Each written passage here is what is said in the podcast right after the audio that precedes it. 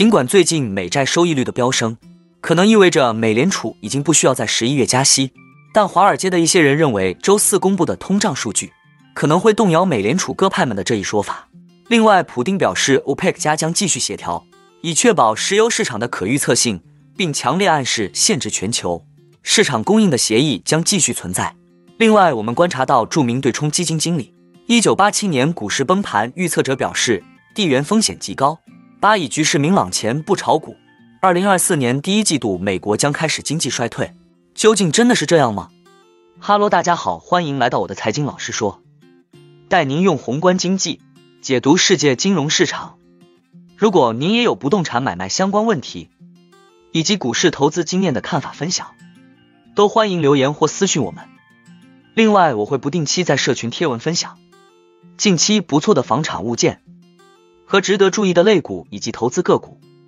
如果您也喜欢这样的内容，欢迎订阅我的频道，并打开小铃铛，这样才不会错过最新的影片通知哦。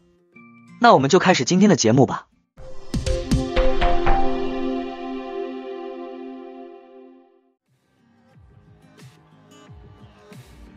美债收益率最近的飙升，可能意味着美联储不需要在十一月的会议上加息。过去一周，多位美联储官员表示，美国国债收益率的上升已经相当于加息。他们传达出来的歌声令投资者大举压住美联储将在十一月暂停加息。根据智商所美联储观察工具，市场预计美联储十一月加息的可能性仅为百分之十五左右。上周这一概率为百分之二十八点二，一个月前则为百分之四十三点六。但华尔街的一些人士认为。周四公布的通胀数据可能会动摇这群鸽派的说法。摩根大通首席美国经济学家 Michael f o r l y 在一份报告中写道，在不是很需要进一步加息的情况下，政策制定者可能会考虑到这种额外的金融紧缩状况。我们认为，到目前为止，风险的平衡倾向于在下次会议上保持不变。然而，如果本周公布的通胀报告强于预期，这可能会改变他们的这种权衡，并使他们觉得有必要采取更多措施。九月 CPI 数据预计将显示通胀有所放缓，其年率将降至百分之三点六。此前两个月，美国的总体 CPI 一直在上升。核心通胀方面，九月核心 CPI 预计比去年同期上涨百分之四点一，较八月份百分之四点三的涨幅有所放缓。上周五的非农就业报告显示就业人数继续增长，但报告中的关键通胀因素，如工资增长则有所放缓。安永首席经济学家 Greg Deco 表示。这是一份不错的报告，但不是通胀报告。通胀目前仍是一个值得关注的问题。非农和 CPI 报告是美联储自2022年3月以来一直加息的核心原因。新冠疫情后劳动力市场的火爆和消费者的刺激支出推动了物价飙升。随着通胀达到四十年来的最高水平，美联储开始加息，并希望试图恢复价格稳定。但在将利率上调至22年高点后，美联储有机会再不推动。经济陷入衰退的情况下降低通胀，Truist 联席首席信息官 Keith Lerner 表示，市场想要的是这种金发姑娘情景，即经济增长强劲，但不会太强，同时通胀减弱。不过，值得注意的是，美国国债收益率上升可能会在美国通往金发姑娘情景的道路上发挥作用，即使经济数据既不太热也不太冷。Deco 说，当美联储说市场在代替它收紧货币政策时，他的意思是。由于长期利率上升，这就意味着更高的资金成本。简而言之，随着借贷成本的增加，商业活动就会减少，这也将打击通胀。因为如果需求减少，通胀压力就会减小。俄罗斯总统普京周三在莫斯科举行的俄罗斯能源周会议上表示，确信 OPEC 加合作将继续。这对于石油市场的可预测性，以及最终对于全人类的福祉非常重要。OPEC 加成员国将全面履行承诺，成功应对所有挑战。当被问及 OPEC 加减产协议是否会延长时，普丁表示很有可能。我们需要与同事们协商，我们的决定是协商一致做出的。今天看来，我们会继续合作。普丁指出，有必要关注全球经济，并警告说，如果不大幅削减供应，油价很可能已经跌破每桶五十美元。石油市场是平衡的，多亏了 OPEC 加的决定。普丁表示，俄罗斯有能力用亚洲取代逝去的欧盟天然气市场。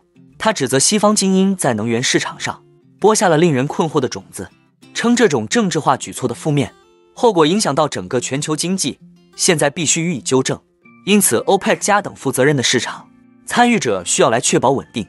媒体评论称，普丁表示，OPEC 加将继续协调，以确保石油市场的可预测性，并强烈暗示限制全球市场供应的协议将继续存在。普丁的上述言论是他迄今为止发出的最强烈信号，即 OPEC 加减产将持续到二零二四年，甚至可能更久。这一举措几乎肯定会支撑油价，对俄罗斯来说是件好事。上周十月四日，沙特和俄罗斯先后发表声明称，为维护市场稳定，两国将继续自愿减产石油至年底。沙特表示将在十一月份继续自愿减产一百万桶每日，直到十二月底会再次对减产决定进行审查。俄罗斯表示本月将维持三十万桶每日的原油出口削减，并重申计划在今年年底前持续抑制出口。自六月中旬以来，俄罗斯和沙特一直在 OPEC 加协议。要求的基础上进行额外的自愿减产，几个 OPEC 加产油国在更早些时候的四月达成减产协议，减产将持续到二零二四年底。巴以冲突升级之际，能源市场是全球关注的重点之一。五十年前中东开战后，美国陷入滞胀，以美国为首的西方国家陷入了二战后最严重的经济衰退。亿万富翁投资者。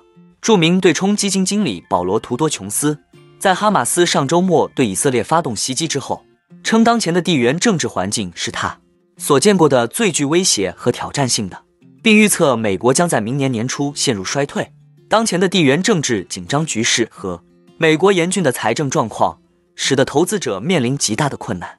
他观察到，世界现在有三个主要的火药桶：一是俄乌冲突，二是以色列战争，另一个潜在冲突在亚洲。现在的重要问题是，哈马斯是伊朗的代理人还是仅仅是盟友？他说他会亲自等待解决方案，并评估以色列哈马斯冲突的潜在影响，然后再考虑投资风险资产。琼斯表示，他并没有排除核战争的可能性。琼斯预测，二零二四年第一季度美国将开始经济衰退。他称，美国处于自二战以来最脆弱的财政状况，债务与 GDP 之比为百分之一百二十二。根据国会预算办公室的数据。